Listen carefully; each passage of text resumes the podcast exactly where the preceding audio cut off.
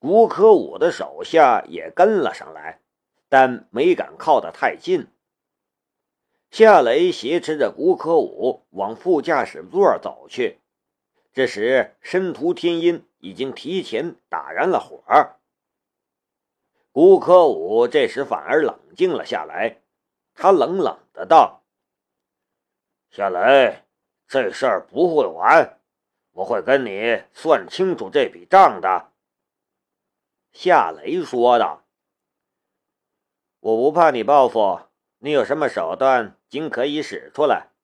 我也给你留句话：这个世界上并不是所有的人都怕你，你不要太高估你自己了。哼，我们走着瞧吧。吴科武冷笑。夏雷拉开了车门，一把推开了吴科武。就在这时，下来的左眼突然捕捉到了一线闪烁的光芒。他心中一惊，本能的往旁边躲闪。不过他的速度远不及那飞行的物体。他刚闪开一点的时候，那一线光芒便穿过了他的胳膊，刺痛的感觉传来，车门也震动了一下，发出沉闷的响声。那是一把银色的飞刀，两边都有刃口。路灯下闪烁着寒芒，非常锋利的样子。鲜血从夏雷的左臂上流了出来，打湿了他的衣服。夏雷顾不得看他的伤口，他的视线锁定了飞刀飞来的方向。一个老头，一个青年，便在他的视线里不慌不忙地走来。老头身材高瘦。眼神锐利，他一身唐装，套剪刀口布鞋，他提着一把剑，搭配他的装束，就像是从古代穿越而来的侠客。青年二十几岁，身材健壮匀称，阳光帅气。他穿了一套阿迪达斯的运动装，手上正把玩着一把银色的飞刀。如果没有那把飞刀，他看上去就像是一个职业运动员，是一个充满正能量的人物。刚才显然便是这个青年出手，差点重伤了夏雷。事实上，如果夏雷的反应再慢零点几秒的话，那把飞刀便不只是擦伤他的胳膊了，那把飞刀原本就是奔着他的胸膛去的。一出手便如此狠辣，这个青年看似阳光，但却实质是一只恶狼。上车！申屠天音焦急的道。夏雷再次伸手去拉车门，青年突然一挥手，他手中的飞刀嗖一声化作一道快速飞行的流光，狠狠的扎在了宝马 M 六的前轮胎上。轮胎有弹性，就算用刀砍也会弹开。可侧面是软肋，只要速度够快，力量够大，也能一下子将之扎穿。嘘嘘，宝马 M6 的前轮瘪了。夏雷当机立断，一把关上了车门，对着申屠天音吼道：“你快走！”你不走，我就不走。申屠天音也对夏雷吼道。这时，古可武哈哈大笑了起来：“你们谁也走不了。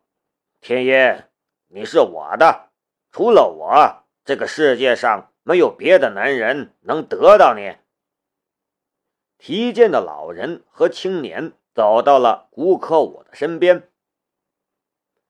夏雷很后悔提前将古可武放走，不然的话，他现在就不会这么被动了。可是他完全没想到这里会有这么厉害的两个人物。他也奇怪为什么刚才他和古可武的手下打的那么厉害，这一老一少都没有现身。一句话，他还是欠缺经验。换作是龙兵来处理这样的事情，他肯定会将古可武带上车，直到安全地方才会放走古可武。这个世界上没有后悔药卖，所以后悔也没有用。夏雷显然希望申屠天音一个人离开，然后他自己再想办法脱身。可申屠天音却如此固执，执意要跟他在一起，他的心也乱透了。车胎瘪了，就算勉强能开，不出五分钟就会被人追上。然后他聪明绝顶，可也想不到可以脱身的办法了。这小子很厉害，他是我的。青年说：“他很厉害，学的是咏春。我最喜欢打学咏春的人。论年龄，我能当你爷爷。这样的事情还是让我来吧。”老人说。一老一少旁若无人的对话，一点儿也没将夏雷放在眼里。他们甚至也没有跟古可武打一个招呼。可古可武对二人却是很恭敬，一直到两人说完了话，他才出声说道：“董叔，秦七，谢谢。”被称作秦七的青年笑着说道。别介，是你爸让我们来帮忙的。”董姓老人说道。“你也是的，让你学功夫，你不学，就知道做生意泡妞，现在吃苦头了吧？你爸是故意让你吃点苦头，才让我们出手的。他说，只要磨点你身上的锐气，你才能真正学聪明。”夏雷明白了过来，这两个人原来是古可武和古可文的父亲古定山的人。他也意识到他今晚所犯的第二个错误：古家能与申屠家族齐名，而且是黑道出身，不可能就之前那点实力。他也想起了龙兵当初说过的一句话：“不要去招惹古家。”这是龙兵给夏雷的一个警告，因为古家是一个庞然大物，有很多人物与古家有往来，不仅是生意上的，还有别的方面，所以它是一个庞大的利益团体。这样的庞然大物，就连他都无能为力，就更别说是自己了。可是，如果时光倒流，再回到之前的天音阁，夏雷却还是会做同样的选择，一脚踹过去。这是为了申屠天音，也是为了他自己，一个男人必须捍卫的尊严。眼见无法逃走，申屠天音也从车里走了下来，站到夏雷的身边。他看见夏雷手臂上的伤口。二话没说，从身上的裙子上哗啦一下撕下一块布，然后为夏雷包扎。秦七笑道：“五少爷，你确定你能将申屠家的女人追到手？”古可武看着为夏雷包扎的申屠天音，眼里带着一丝恨意，但面上却故作深情的样子。天音会明白我的真心的，她这辈子只能成为我的女人，别的男人别想染指。秦七冲他嘿嘿笑道：“待会儿我抓住他，你们今晚就洞房。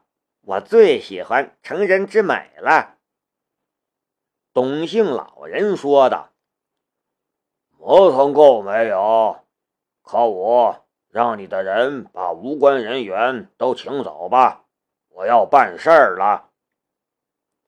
无关人员显然是指那些从天音阁追过来看热闹的明星，还有古家兄妹的几个要好的朋友。古可武跟着就扬声说道：“你们去天音阁等我，等一下我过来一起喝酒。”这是一句客套话。他说话的时候，他的手下已经围了上去，不管那些人愿意还是不愿意，都要离开。很快，停车场里就只剩下了董姓老人、秦七和古可武。再加上夏雷和申屠天音，总共也就五个人。董姓老人拔出了宝剑，那是一把古香古色的宝剑，寒气逼人。吴可武冷笑道：“董叔，砍断那小子的两条脚筋。”董姓老人点了一下头，提着剑大步向夏雷走来。董姓老人还没靠近，夏雷便已经感受到了从他身上散发的强大气势。夏雷沉声说道：“你为什么不走？是我带你来的，我就必须带你离开。你不走，我也不走。”申屠天运的眼神很坚决。夏雷叹了一口气：“那……”你让开吧，动手的时候我没法照顾你。申屠天音这次顺了夏雷的意思，他退了几步，却又想起了什么，大声说道：“顾可武，你开个价吧，我们用钱来解决这个问题。”顾可武笑了：“我不要钱，我只要你，只要你答应嫁给我。”我现在就放这小子走。董姓老人刻意放慢了脚步，他似乎知道古可武的心思和目的，他在给申屠天音一点考虑的时间。你去死吧！这就是申屠天音的回答。古可武的神色一下子变得狰狞了起来。董叔。看着那小子的一双脚筋，小意思。董姓老人突然加快了速度，眨眼就冲到了夏雷的近前，人到剑到，一剑就削向了夏雷的脚踝。夏雷侧身从宝马 M 六的引擎盖上翻了过去，董姓老人的古剑削在了宝马 M 六的车门上，金属车门上。顿时被撕开了一条口子。古剑的锋利程度，再加上董姓老人的力气，这哪里是要削断夏雷的脚筋，简直是要砍掉他的脚。董姓老人追了上去，手中的剑刷刷刺向夏雷，他的速度极快，攻击的角度也很刁钻。夏雷苦于没有兵器。根本就不敢硬碰，只能躲。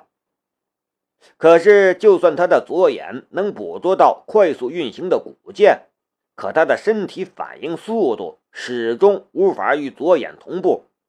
一分钟不到的时间，他的身上又添了两条伤口。小子，你的咏春拳是跟谁学的？董姓老人也很吃惊。有种，你把剑放下，空手跟我打！夏雷一边说一边退。董姓老人冷笑了一声：“激将法没有用。”说话的时候，他一抖手，又是一剑削向了夏雷的大腿。嗖！一把飞刀突然飞来，夏雷被吓了一跳，也顾不得体面了。一个侧扑，从地面上翻滚了一圈，这才避开秦七和董姓老人的合击。夏雷，接着！申屠天音的声音。咣当！一只千斤顶专用的撬棍飞出申屠天音的手，掉在了夏雷的身边。就在董姓老人和夏雷恶斗，秦七寻机偷袭。古可武看热闹的时候，申屠天音却悄悄地打开宝马 M 六的后备箱，将千斤顶的撬棍抽了下来，扔给了夏雷。